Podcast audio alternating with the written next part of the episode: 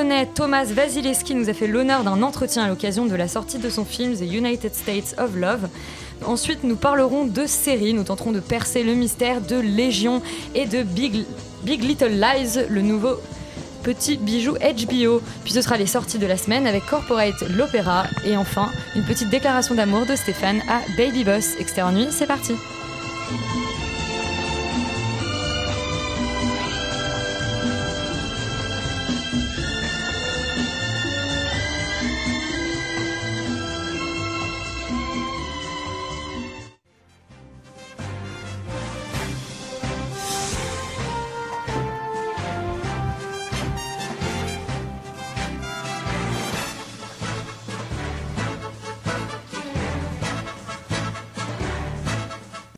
Grand moment de cinéma hier soir sur BFM TV, certainement le plus grand moment de cinéma de la semaine, Léa.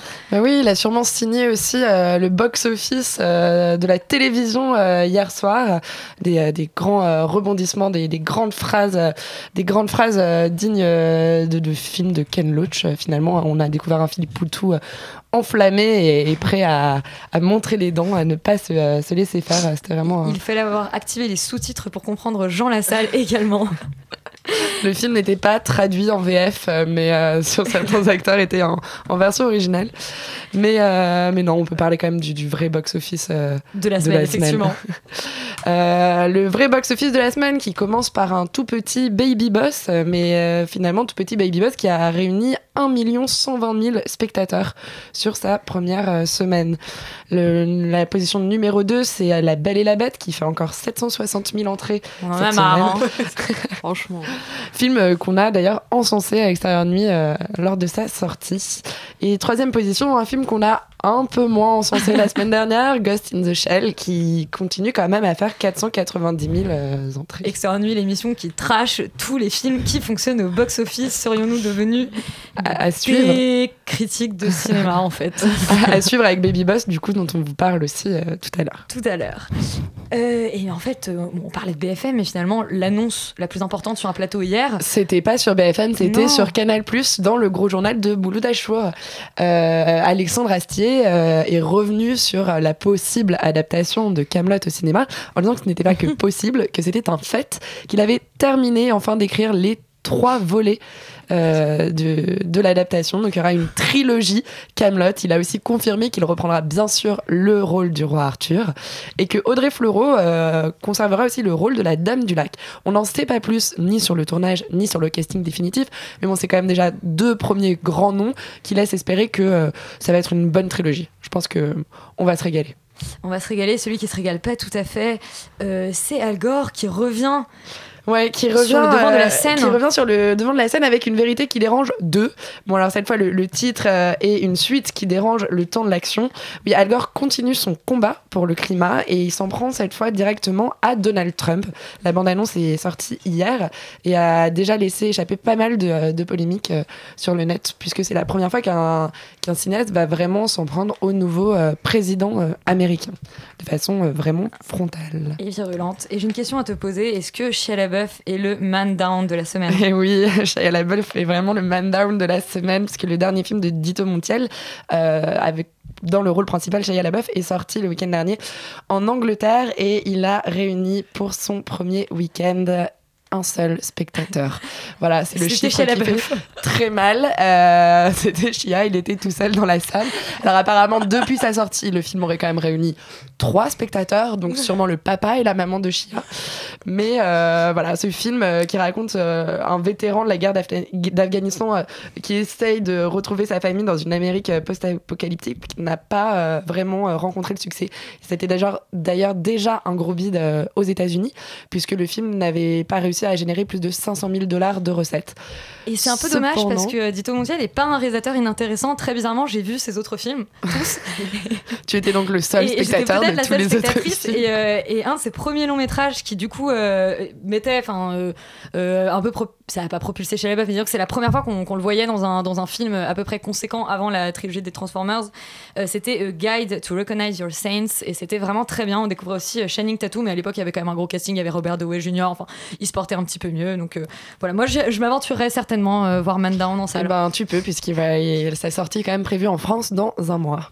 Bon, ils le sortent aussi en même temps en VOD. Hein. Je pense qu'ils s'attendent un Ils peu assurent euh, les arrières. Ouais, ils assurent les arrières. Et Léa, tu n'as pas de conseil TV de la semaine?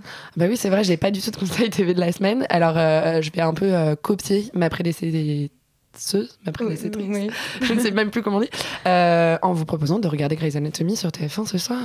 Enfin, j'imagine, parce que s'ils ont commencé à, à diffuser la semaine dernière, c'est qu'ils diffusent encore ce soir. A priori, oui. Et pas Arte, du coup.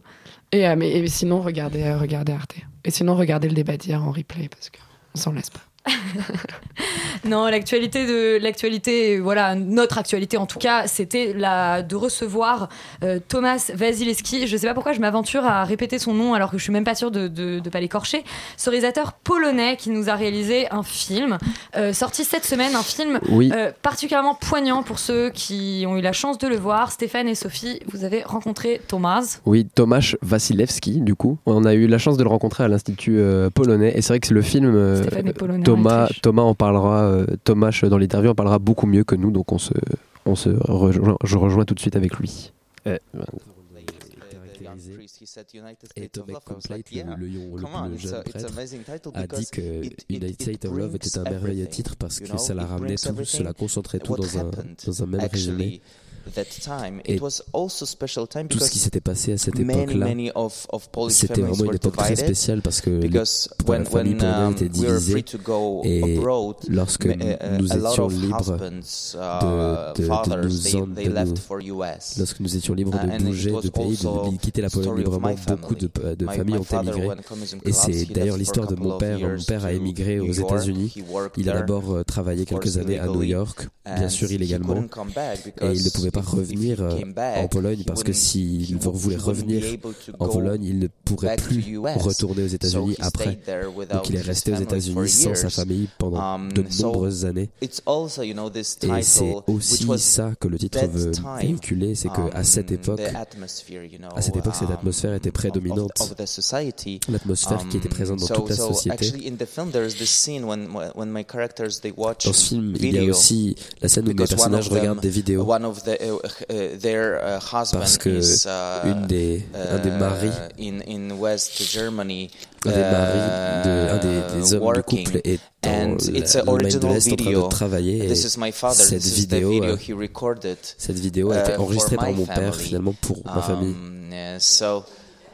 Uh, no, no, no, but there was de- no porn. You know, my mom, my mother always asked me to say that euh, my bah, dad didn't say uh, Mon père n'a porn. pas fait de porno, ma mère a voulu mettre euh, un point d'honneur à confirmer qu'il n'a jamais fait de porno, mais cette But vidéo est originale. that, you know, that, that time, Mais j'ai l'impression que ce titre devait combiner de nombreuses émotions, atmosphere, et and atmosphère, sense, sense of et aussi de, de, de, de signification de l'époque. Et quel, quel, à quoi ressemble le titre en, polonais? Le, En Pologne, le titre est en polonais. En Exactly on l'a on traduit exactement le, la signification le, est le, can est le même. um, Certains pays ont voulu tra- traduire le titre et en Um, France, a- happy that, je suis très content qu'en en France, France, le titre soit un titre euh, international. Je ne pense pas que ce soit très commun. Uh, Parce que d'habitude, vous traduisez tout. C'est vraiment quelque chose de très bien. C'est le titre en polonais.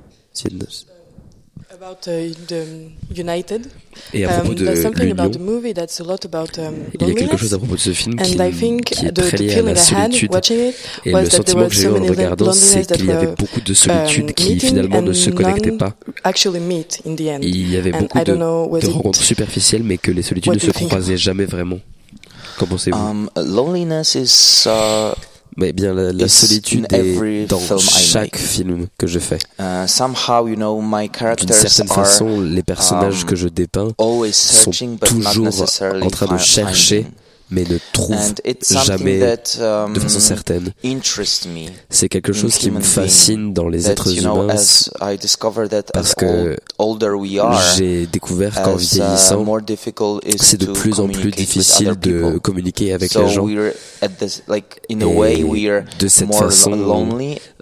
la solitude grandit euh, chaque, année que nous passons.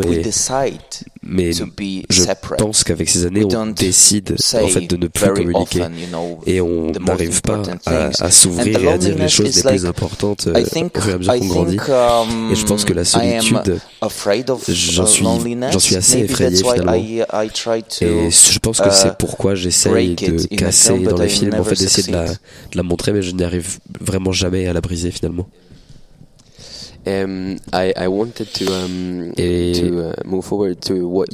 Et je, voulais revenir sur ce que vous aviez dit plus tôt dans votre film. et vous aviez parlé plus tôt dans l'interview de la façon dont le communisme était difficile à vivre pour vos parents et à, quel point le cinéma a pu, a pu montrer finalement à, l'époque du communisme. Qu'est-ce que c'est maintenant d'être un directeur, un, réalisateur polonais dans cet horizon euh, finalement beaucoup plus libre qu'à l'époque du communisme? Quelle est cette euh, part que vous avez? Pour moi, c'est fantastique.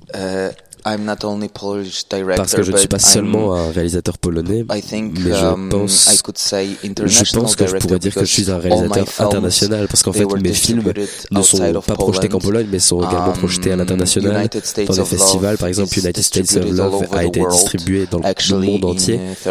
Il a été distribué dans 31 pays exactement. Et oui, il a été montré à la Berlinale également. Euh, on a gagné la compétition, de, on a gagné un ours d'argent pour le scénario à l'époque en 2016.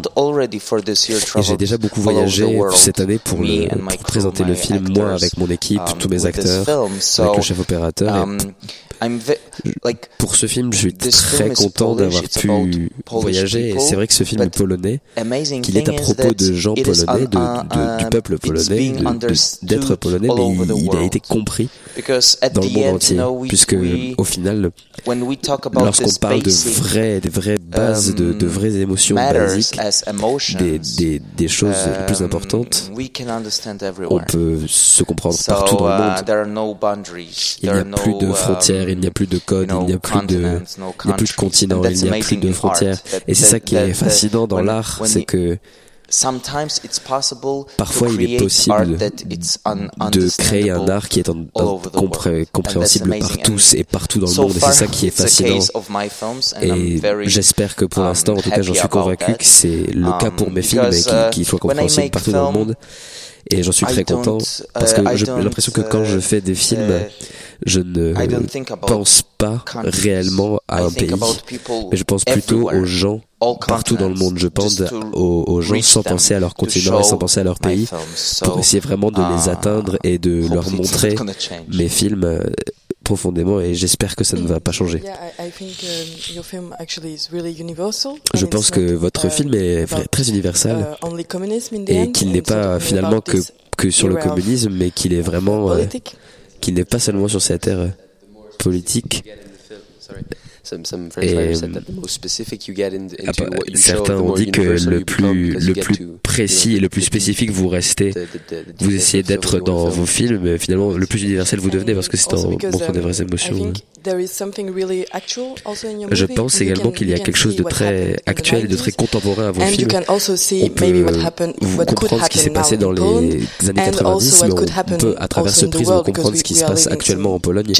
Et en ce moment, nous vivons des temps difficiles, des temps, très complexes. Et euh, je pense qu'avec ce film, c'est très, très, c'est dépeint de façon très subtile. Par exemple, je pense à l'usage de, de l'étalonnage et de vos couleurs dans le film.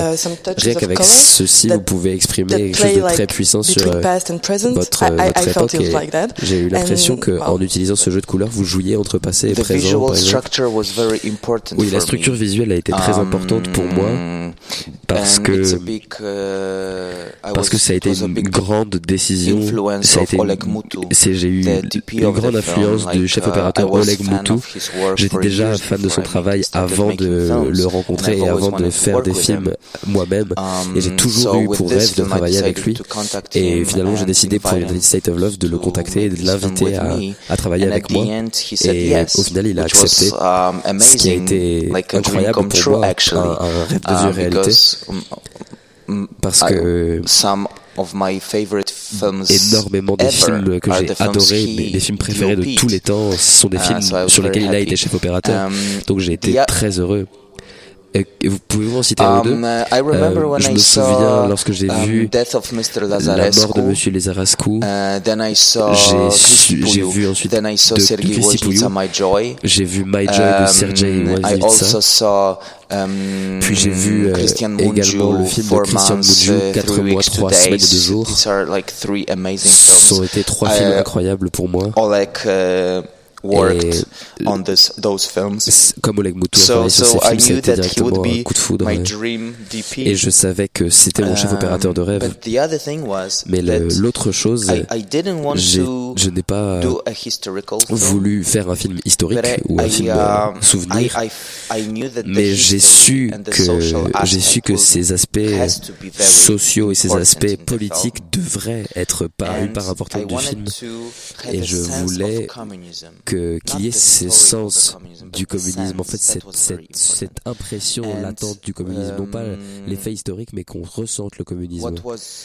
Et ce qui était très bien, enfin c'était pas, pas nécessairement très bien, mais ce qui était intéressant pour moi, c'était que Oleg a vécu le communisme, il a grandi en Moldavie, il a vécu en Roumanie, il a vécu le communisme, et moi je connaissais le communisme à travers mes parents, et donc à deux nous pouvions peindre une, vraie peinture du communisme, non pas seulement de la Pologne, mais de toute la région, finalement toute la région européenne.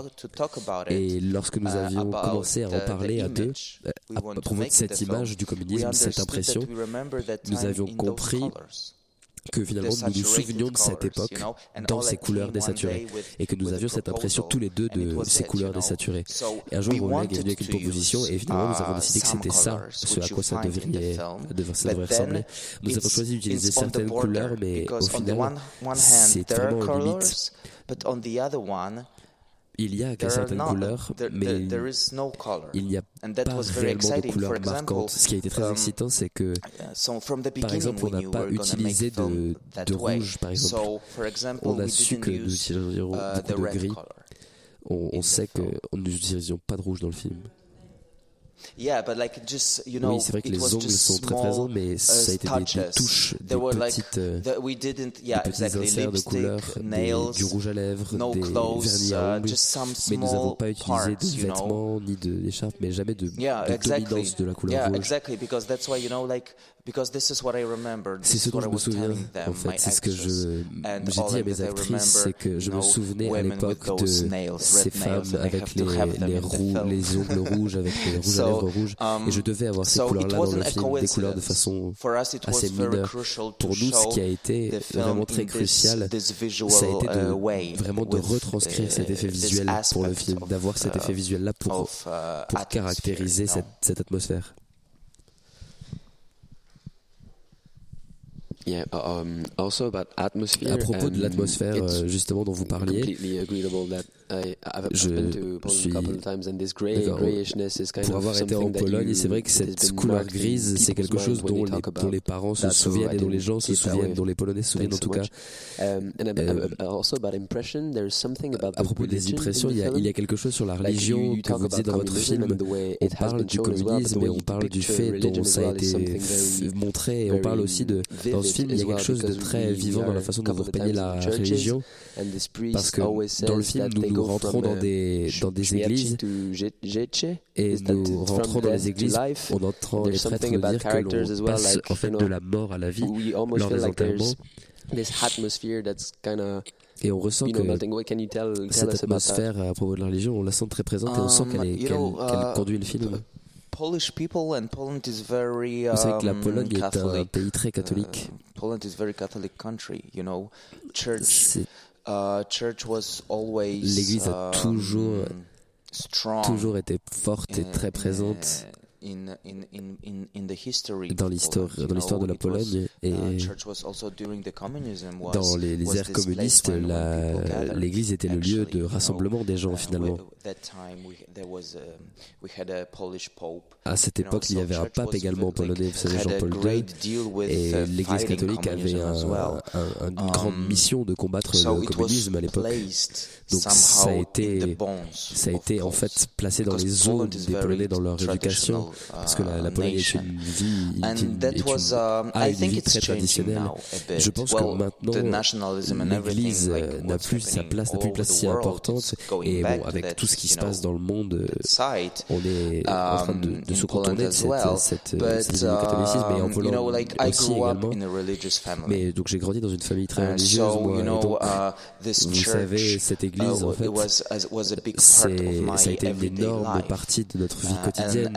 Et en tant qu'enfant, je ne pouvais pas lui dire non parce que c'est comme ça que l'on vous apprend. C'est comme ça que l'on vous, vous donc ma famille et moi, on, nous rendions à l'église tous les dimanches pour toutes les messes.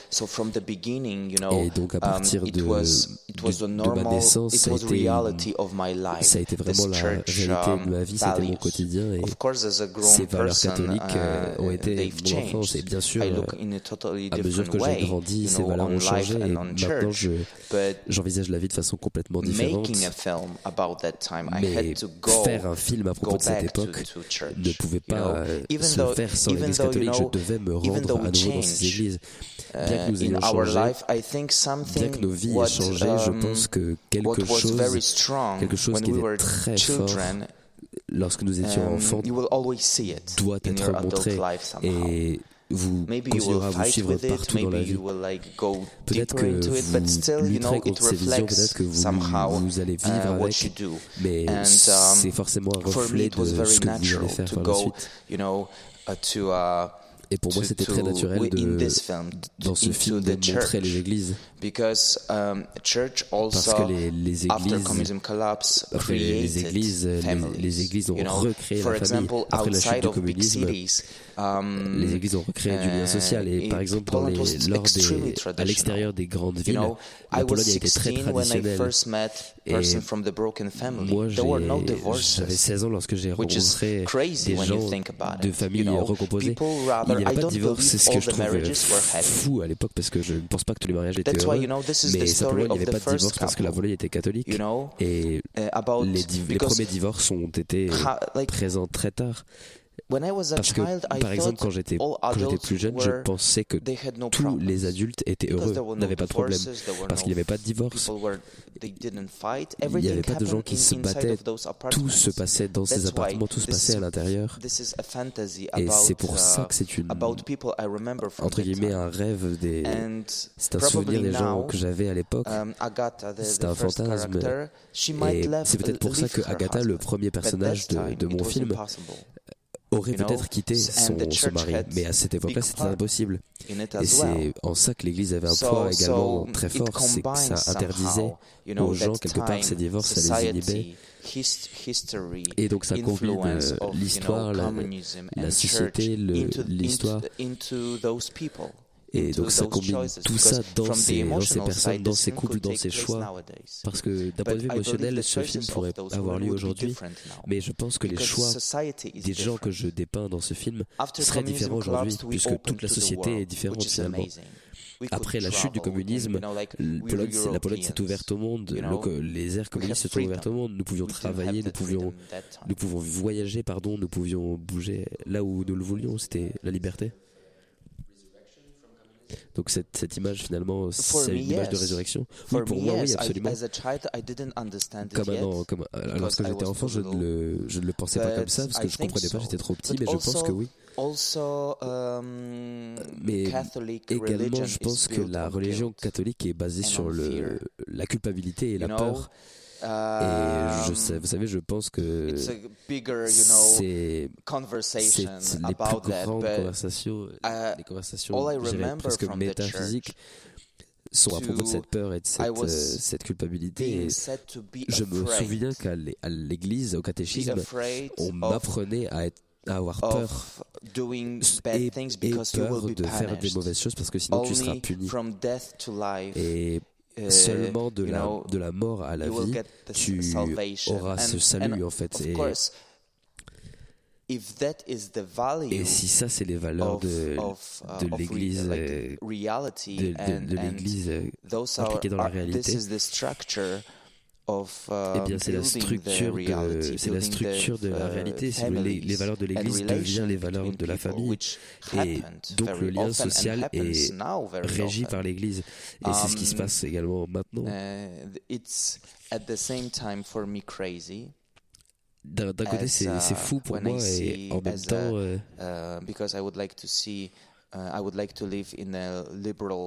Parce que moi, je voudrais vivre dans un pays Um, with religion, but with human law, vivre dans, un, dans un pays libéral, mais uh, avec des lois humaines et pas de lois divines. Um, very fascinating. Mais en même temps, je trouve ça vraiment fascinant pour, you know, en tant que réalisateur de voir ces valeurs chrétiennes. Are, uh, can be, you know, it's not black and white. It's parce que les relations entre les gens finalement ne sont pas, try to find sont pas noir et blanc. Parce que j'essaye toujours de trouver euh, quelque chose qui soit entre deux, si vous voulez. Um, to come back to the idea of, of, religion, I think something was really interesting and I really liked it in the movie. Was Pour revenir à l'idée de religion, je, je voudrais revenir à... Il y a quelque chose de très intéressant, je trouvais, c'est qu'après les scènes de religion, um, vous aviez filmé des scènes de sexe. Uh, et je trouve que c'est assez fascinant parce que dans la religion, il y a quelque chose de, de la um, culpabilité, comme vous l'avez dit, de la peur, et spécialement à um, propos du sexe finalement j'ai eu l'impression que c'était quelque chose que vous essayez de déconstruire en fait, cette idée de la religion dans les couples, mais en um, même temps, on sent que ces moments de, de sexe, ces moments de sexualité um, entre les personnages um, sont des moments finalement sont des moments, euh, sont des moments qui ne reflètent pas la liberté et ne reflètent pas l'épanouissement parce que les, les personnages s'éloignent du champ, vont contre les murs et on a l'impression qu'ils ne peuvent pas s'échapper en fait et oui, la sexualité a été très importante dans ce film. Mm, parce qu'elle a, elle a montré elle a montré à quel point les, les personnages sont divisés uh, finalement. parce que la nudité um, l'acte sexuel et la sexualité en général sont les choses les plus intimes que l'on puisse trouver entre deux personnes. vous, vous savez on ne peut pas être plus proche euh, physiquement personnes. J'avais besoin de montrer avec la sexualité qu'ils étaient divisés. Parce qu'ils, lorsqu'ils sont dans le lit, par exemple, lorsqu'ils sont nus après qu'ils aient eu un rapport sexuel, c'est là qu'on peut vraiment voir qu'ils sont désespérés. C'est là qu'on peut réellement voir leur solitude parce que leur nudité et leur sexualité a montré quelque chose finalement d'opposé, quelque chose que l'on n'attendait pas. Et ça, ça a été très important pour moi parce que ça n'a pas amené, si vous voulez, la sexualité n'a pas amené à un rapprochement, mais ça les a plutôt séparés. Et ça, ça a été très, très impressionnant pour nous, c'était très fascinant parce que um, je pense que um, je pense que parfois c'est plus facile, um, si vous voulez, de, de faire uh, l'amour, c'est plus facile de, de, de, coucher avec quelqu'un que de, lui ouvrir son cœur, de, de dire la vérité en fait. Parce que c'est ça finalement la, la, la, chose la plus intime que l'on puisse faire, c'est d'ouvrir votre âme, d'ouvrir votre, euh, votre cœur à quelqu'un et d'être vraiment proche. C'est ça la partie effrayante, c'est moi que la sexualité finalement. Um, c'est plus facile de, de, de, faire l'amour avec quelqu'un. Et ça a été le cas souvent dans le film parce que le, le sexe devrait en fait uh, dans le, dans le, le, dans le film, le sexe devrait, quelque chose, devrait être quelque chose de très intime et quelque chose de, de liant. Et finalement, dans le film, ce qu'on voit, c'est que c'est un cri de désespoir de ces, de ces femmes. On voit que c'est quelque chose de, de très effrayant.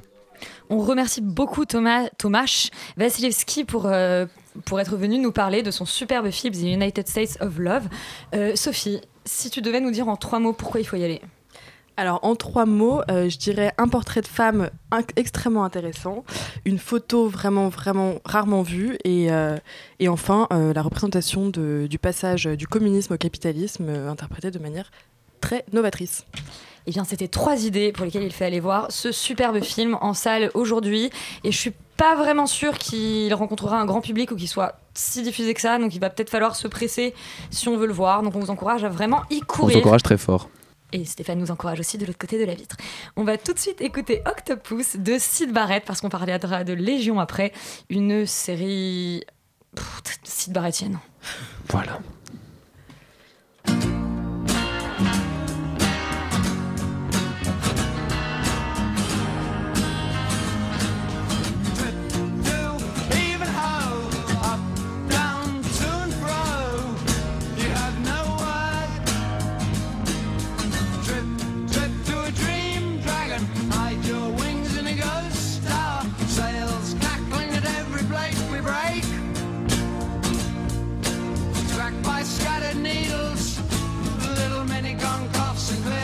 road.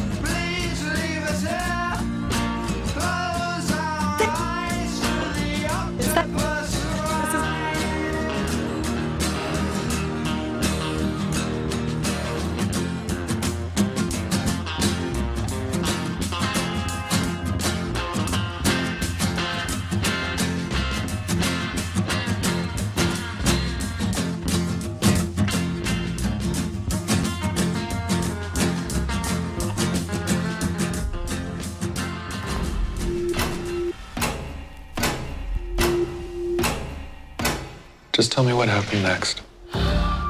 Look. I don't know. It's fuzzy. You went off your medication.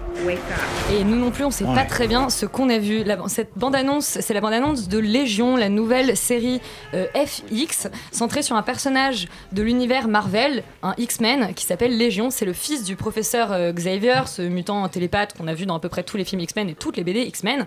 Le personnage de Légion est un personnage qu'on voit très peu en fait dans la BD. Il a plus ou moins le même pouvoir que son père, mais en boosté. Euh, lui n'entend pas seulement des voix, il a la capacité de manifester euh, ses hallucinations mentales euh, sous forme de, personnes physiques dans le monde réel. Et il a d'autres pouvoirs euh, un peu plus un peu plus chelous et dont on n'a pas encore très très bien compris percer le mystère pour le moment.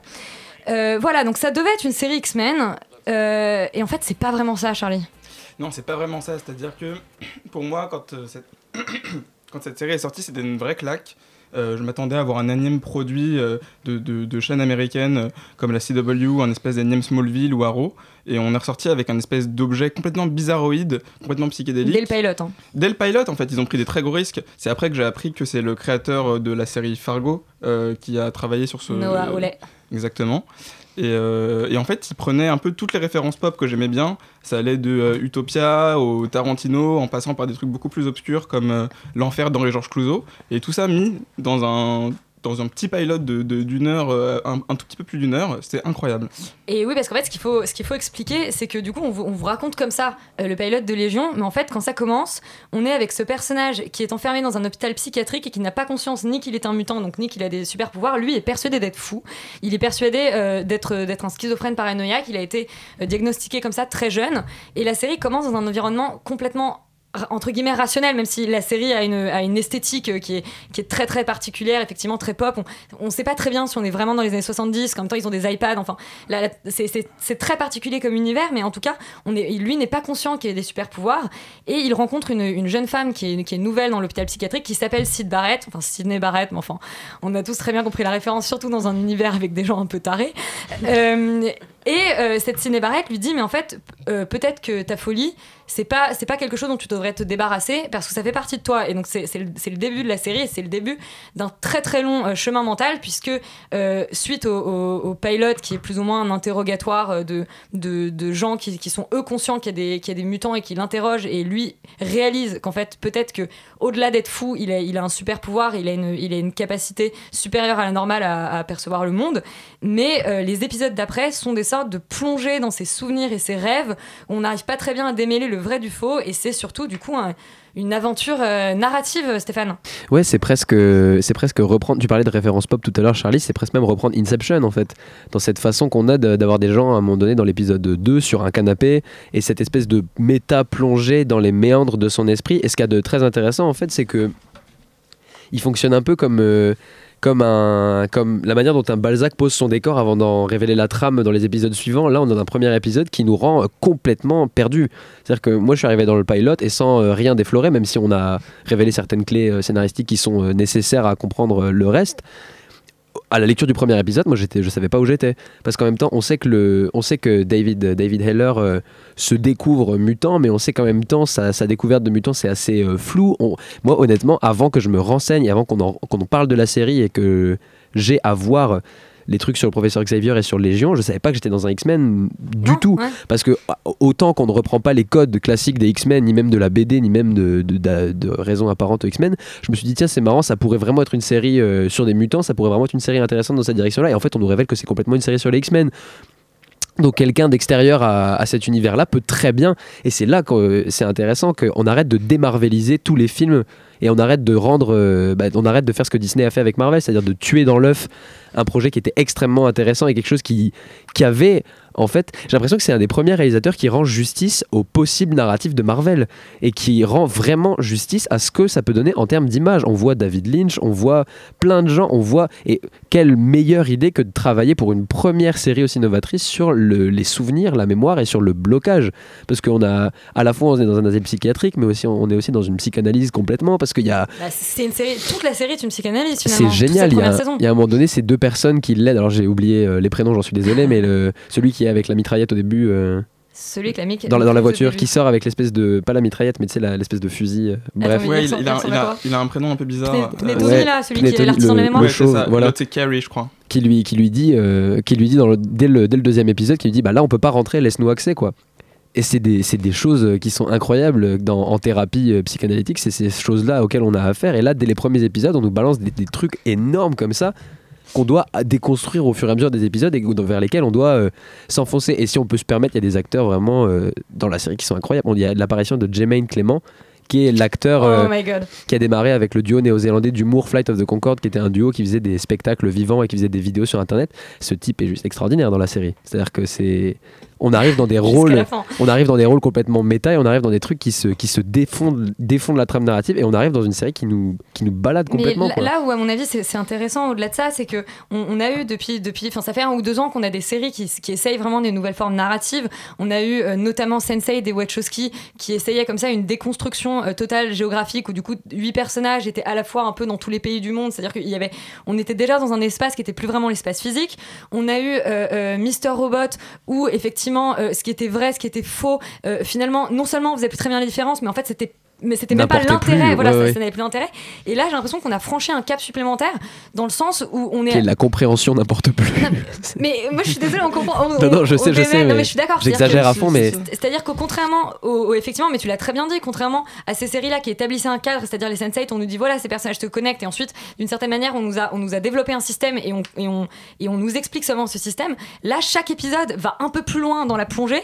Et à la fois et son propre système quoi. Et à la fin ça qui est merveilleux parce que moi la question que j'ai c'est à, la fin de la première saison est-ce que c'est est-ce que on peut pas aller encore plus loin? C'est-à-dire jusqu'où jusqu'où cette série peut aller? Est-ce que je peux pas répondre à cette question malheureusement il me manque ah. quelques épisodes mais parce qu'il y a une, y a une, enfin, on, en discutait euh, hors, euh, hors micro avec, euh, avec Charlie. Il y a une vraie question qui se pose si on connaît un petit peu justement les pouvoirs de David Heller dans, dans, la, dans la série, c'est de savoir à quel point ce que ce qu'on nous montre comme, comme étant le réel dans la série est en fait le réel.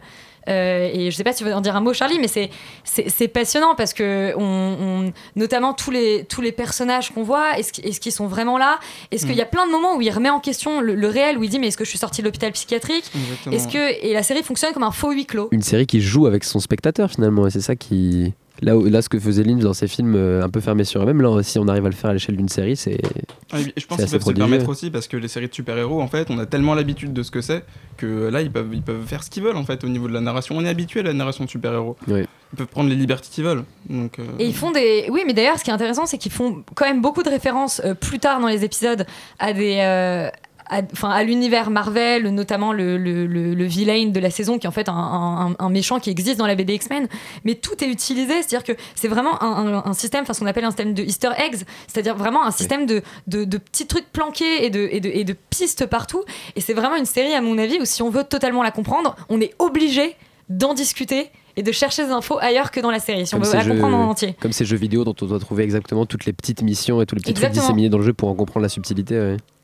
Et je pense que je pense que c'est vraiment euh, euh, voilà le en tout cas l'aventure sérielle qu'il faut aller voir euh, au cinéma au cinéma qu'il faut regarder sur FX. Tous les tous les épisodes sont sortis. maintenant. Donc Stéphane, tu les as pas encore vus. Oui, ils sont disponibles sur FX. Voilà, et, et, on peut tout à fait aller les revoir. Je sais pas si tu veux dire un mot de plus, Charlie, pour nous. non, sinon ça a été le, le, plus gros choc sériephile depuis un petit moment, depuis je pense peut-être Lost.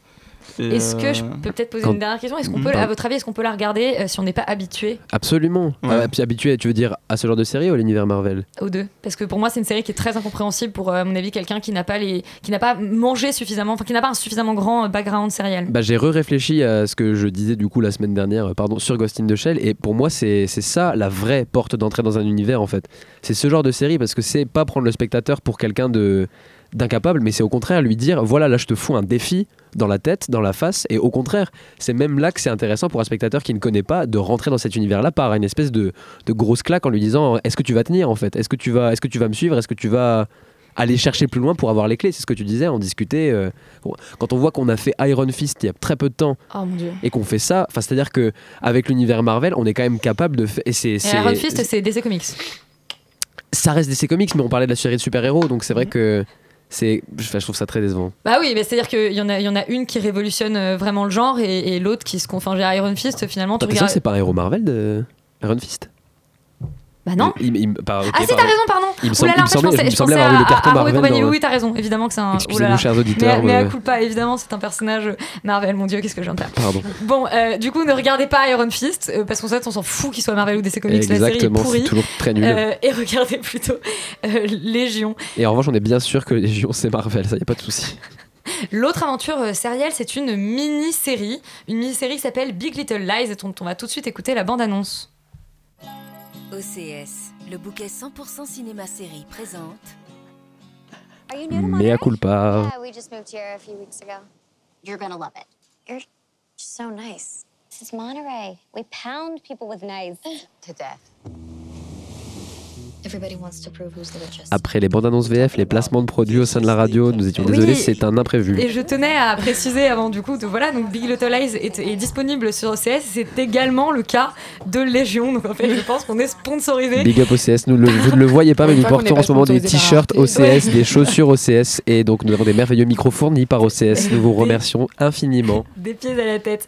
Big Little Lies, c'est une série de David E. Kelly que tu as regardé, Sophie, et qui t'a laissé une forte impression. Et oui, c'est une vraiment une très très bonne série. Donc c'est le dernier bébé de HBO. Donc euh, mini-série de 7 épisodes réalisée par Jean-Marc Vallée à qui on doit en particulier Crazy et surtout Dallas Buyers Club qui a eu un gros gros succès. Et euh, les, les, productrices et actrices sont Reese Witherspoon Witherspoon, j'y arrive jamais avec ce nom, Witherspoon, Witherspoon et Nicole Kidman. Donc euh, l'intrigue se passe dans une communauté d'extrême riches sur la côte californienne autour d'un quatuor de femmes. Donc les deux que j'ai cités précédemment, qui jouent les rôles de Madeline et Céleste, duo d'amis qui va devenir trio avec l'arrivée dans la communauté d'une jeune mère célibataire, Jane, jouée par Shailene Woodley, qu'on a pu voir récemment dans le biopic sur Snowden. Autour de ce trio gravite Renata, mère chef d'entreprise jouée par la cultissime Laura Dern. Donc déjà un superbe casting et déjà rien que ça, moi ça m'a alléché. Euh, et donc voilà, donc la série s'ouvre sur ces femmes, qui mènent leurs enfants à la même école primaire, citée plusieurs fois comme une école publique meilleure qu'une école privée. Donc dès ces premières séries, euh, Dès ses premières minutes, la série met en place plusieurs éléments qui seront ensuite capitaux, donc déjà les mères, ensuite les enfants, les faux semblants de la sociabilité, et le fait que cette série ne sera pas celle typique à laquelle nous pourrions nous attendre d'emblée, et que sous les aspects lisses et semblables se cache beaucoup. On entend effectivement rarement, dès les premières minutes dans une série américaine mettant en scène l'ultra-richesse, vanter les mérites d'une école publique. Et euh, donc très vite, des flash-forward interviennent d'interrogatoires de police qui se mêlent au récit et qui révèlent donc au spectateur qu'un meurtre a eu lieu. Nous ne saurons bien sûr qu'à la toute fin du dernier épisode qui a tué qui et pourquoi. Rapidement, cependant, cette intrigue devient relativement anecdotique. La série semble vouloir nous parler d'autre chose et sous couvert d'un Desperate Housewife version 2017 avec la bobo qui va faire du yoga pour se débarrasser des toxines dès qu'elle boit une bouteille de vin et les intrigues, secrets, problèmes maritaux qui vont avec, la série nous parle peu à peu tout bonnement de la condition féminine. Donc euh, il y a aussi le générique qui propose d'emblée une double lecture et qui participe un peu pour moi à la, magie de cette série. Et euh, parce que c'est sous couvert, donc dans ce générique, sous couvert de kitsch total, il y a une fascination qui se dégage des, des, images, qui aussi entre une atmosphère légèrement désuète, inspirée un peu d'une esthétique de publicité, avec une mélancolie établie particulièrement par la musique et qui donne à ces images un rythme qui les transforme en une espèce de ritournelle entêtante et inquiétante. Et donc dès les trois premières minutes, j'étais vraiment fascinée par la série en fait. Et vraiment voilà, c'est une série qui marche. Donc c'est un équilibre très rare et, euh, et voilà. Et donc c'est une série qui cache son jeu et qui se révèle donc très vite bien plus profonde qu'un énième divertissement sur la vie des ultra riches. Et plus nous entrons dans l'intimité de chacune de ces femmes, et plus le réel et le scénariste nous révèlent de quelle manière, à cause de leur qualité de femme, elles sont brimées. Il leur est difficile, si ce n'est impossible, de vivre comme des hommes. L'une a abandonné sa carrière au profit de sa famille, l'autre est une jeune mère célibataire, abandonnée par le père de son enfant, l'autre est victime d'un mari violent, et la dernière, en voulant mener de froid sa maternité et sa carrière, se retrouve tout simplement imblairable.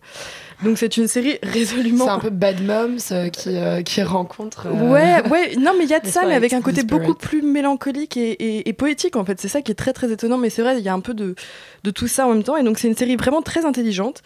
Euh, et, qui, et qui mène de front une réflexion sur le, sur le féminisme et qui n'est jamais appuyé, qui n'est jamais militant et qui expose simplement et malheureusement la, la banalité des, des, des, violences faites aux femmes et la violence symbolique des femmes. Enfin, faites aux femmes, pardon.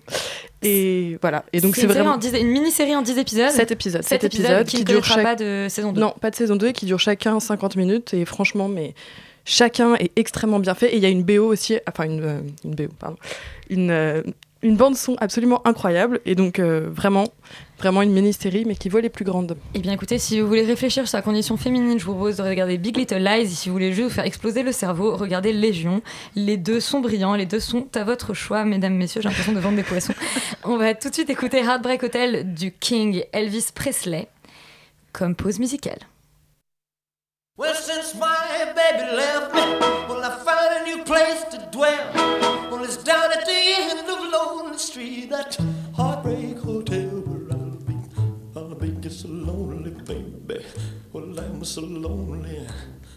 I'll be just so lonely, I could die.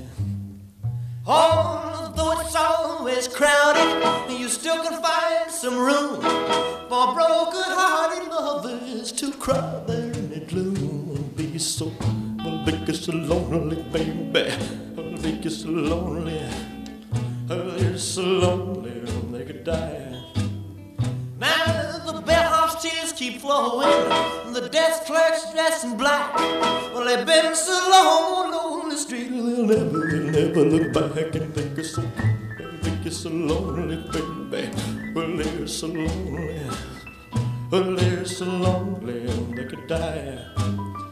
Well, if your baby leaves you, you got a tale to tell. Well, just take a walk down lonely street to Heartbreak Hotel, where you will be, where you will be so lonely, baby. Well, you'll be lonely, you'll be so lonely, you could die.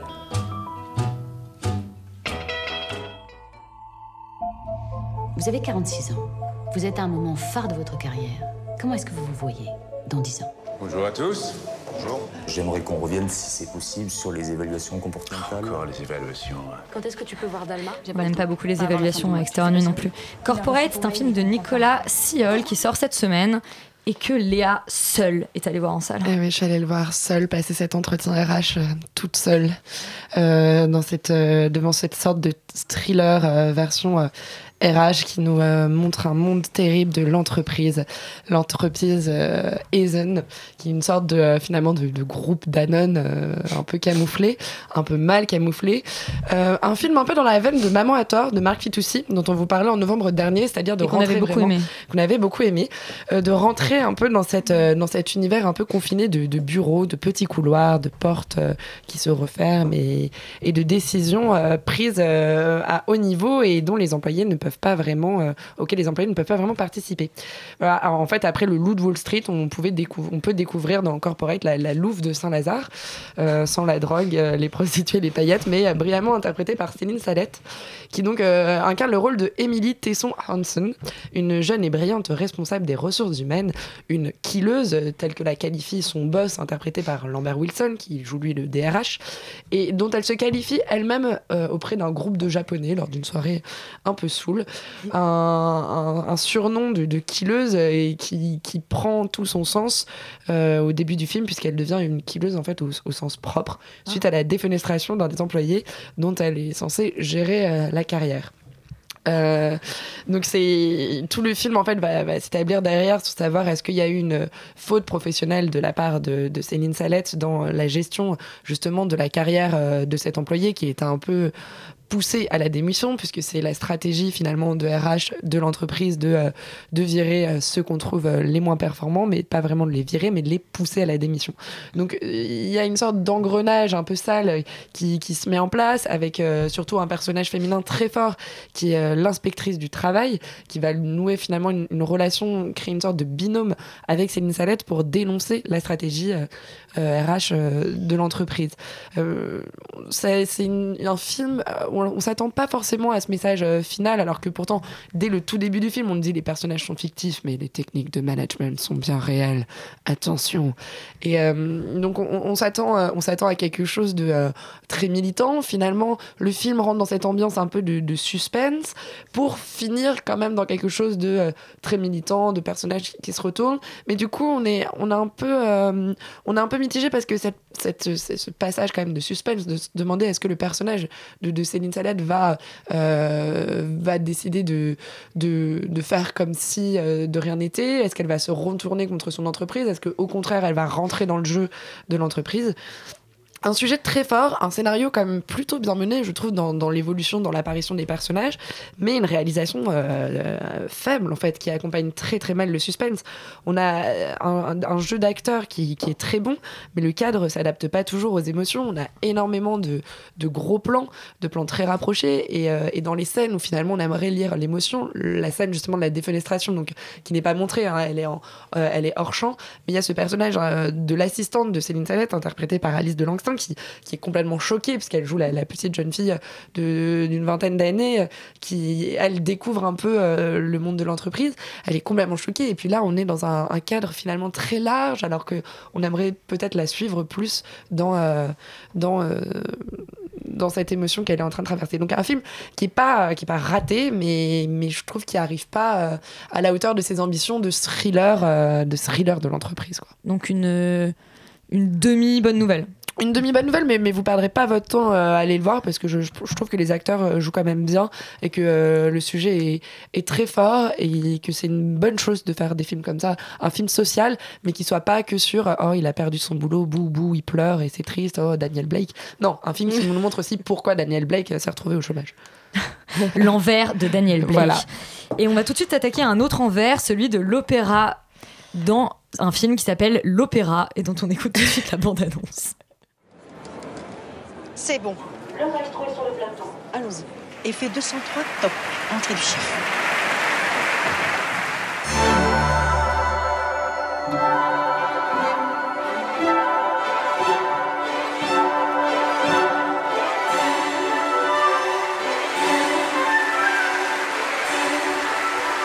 Jean-Stéphane Boron filme l'opéra Bastille dans ce documentaire franco-suisse que Sophie a vu pour nous. Et oui, donc j'ai vu ce film L'Opéra, donc euh, sur l'Opéra Bastille et sur l'Opéra Garnier. Euh, donc oui, donc on a eu un film déjà sur euh, le ballet de l'Opéra de Paris il y a quelques mois qui s'appelait Relève et qui avait été tourné par Benjamin Millepied, si je me trompe pas. donc qui était, je sais, je, moi j'avais trouvé que c'était vraiment un égo trip un peu de Benjamin, qui aimait beaucoup se mettre, pas Benji, qui aimait beaucoup se mettre en scène. Benji qui fait les pirouettes. Et voilà, c'était un peu ça. Et là, ce qui est très bien, c'est que déjà le fil directeur, c'est Michel qui vient des montagnes de l'Oural. Et donc, du coup, c'est beaucoup plus agréable que Benjamin qui vient des montagnes de Los Angeles. Donc... Mais non, il est lyonnais. Mais euh, non, donc voilà, donc euh, non, c'est vraiment un, un, joli film, un très joli film qui, qui montre vraiment l'envers du décor. Voilà, il n'y a pas, c'est pas, il a pas une ambition esthétique absolument incroyable, mais l'envers est très bien filmé, les, euh, la danse est bien filmée. c'est quoi? Raconter les danseurs? C'est raconter les chanteurs, raconter, raconter vraiment l'envers du décor de l'opéra en fait. Enfin, c'est que ce soit Garnier ou donc Garnier danse et, et Bastille opéra, voilà. Euh, montrer comment, comment ça se passe derrière, comment se passent les répétitions, montrer aussi les ambitions de, l'opéra qui sont euh, et que j'ai trouvé vraiment très louables parce que par exemple aussi, enfin je fais vraiment la comparaison avec Relève parce que pour moi ça a été euh, directement il y a cette espèce de parallèle qui s'est mis en place. dans Relève, Benjamin Millepied, il avait quelque chose d'assez méprisant. J'ai vraiment trouvé surtout un moment parce que donc depuis deux ans, il y a les avant-premières jeunes qui sont faites et où donc du coup les jeunes de moins de 26 ans peuvent payer juste 10 euros pour aller voir une sélection de spectacles toute l'année. Donc c'est juste avant la première.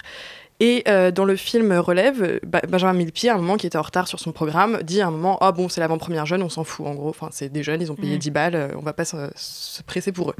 Et là, dans ce film, euh, donc l'opéra, il y a une, une scène donc, donc voilà, où, où, y a, où on voit tous les grands dirigeants de l'opéra qui qui explique que voilà, il faudrait essayer de baisser les prix, que, que l'opéra devienne moins élitiste, qu'il y ait quelque chose de pas non plus de populaire pour garder la, la, saveur de l'opéra, mais que voilà, il y avait vraiment un effort dans ce sens-là.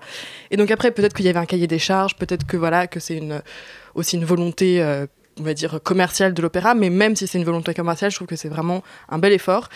Et il y a vraiment quelque chose de très joli et de très très très accessible en fait dans ce film et qui permet voilà, vraiment de voir un décor qu'on ne voit jamais, qui est donc euh, l'envers de l'opéra, avec aussi par exemple des taureaux sur scène et donc Easy Rider euh, qui est là, qui enfin le taureau s'appelle Easy Rider et donc euh, comment Easy Rider a été habitué pendant plusieurs mois à écouter Schubert dans sa petite dans, donc un documentaire à aller voir absolument. Un document, oui, vraiment très intéressant et puis plein de belles musiques et des belles idées et un bon esprit. Un bon esprit, je ne sais pas si c'est ce qu'on va retrouver dans la recommandation de la semaine de Stéphane. Eh bien si, au contraire, parce que je suis allé voir euh, Baby Boss de, de Tom McGrath à reculons parce qu'il n'y avait rien d'autre à aller voir au cinéma et je me disais mon dieu qu'est-ce que c'est que ce film d'animation un peu euh, un peu bizarre. Et en fait c'est le réalisateur de Madagascar un film que j'avais vraiment absolument adoré c'est un DreamWorks. Et en fait ce film il est d'une subtilité effrontée qui est vraiment dingue. Il ose vraiment beaucoup de choses. Il ose faire des blagues euh, sexuelles sur des tétines qui mettent euh, mal à l'aise les parents et que les enfants ne comprennent pas. mais, mais je vous promets vraiment dans le film ça met très subtilement. Ah. Mais en fait c'est ça, c'est qu'il a réussi à, à, prendre ce côté euh, baby baby boss, donc en fait d'avoir Baby Corp, qui est une société qui génère des bébés qui vont soit dans des familles soit s'ils ne sont pas sensibles au GILI, parce que c'est ça leur test d'admission, ils vont directement dans Baby Corp et ça devient les gérants d'une société qui aide à résoudre les problèmes contre les bébés. Et la crise qu'ils doivent, à laquelle ils doivent faire face dans, cette, dans ce film, c'est Puppy Corp qui essaye de faire concurrence aux bébés. Et donc les, les puppies, donc les petits chiots, ont plus d'amour que les bébés. Et cette guerre, elle est vraiment, vraiment très, très drôle. Il y a la voix d'Alec Baldwin dans le rôle du bébé. Et c'est vraiment incroyablement rythmé. Et si on a mis Heartbreak Hotel plutôt dans l'émission, c'est que là, il y a un moment donné, il doit prendre un avion pour aller à Las Vegas. Et c'est un avion plein d'Elvis Presley. Je ne vous dis que ça, j'étais sur mon siège, mort de rire pendant 5 minutes. Stéphane a complètement perdu J'ai complètement kiffé, voilà. Euh, eh bien, très bien. Donc cette semaine, on va quasiment tout voir. En fait, on va tout voir. Bah, c'est très bien. On regarde beaucoup de séries et on va tout le temps au cinéma. C'est un peu le projet d'Extérieur Nuit. C'est du Big Love, quoi. Voilà. On vous dit à la semaine prochaine.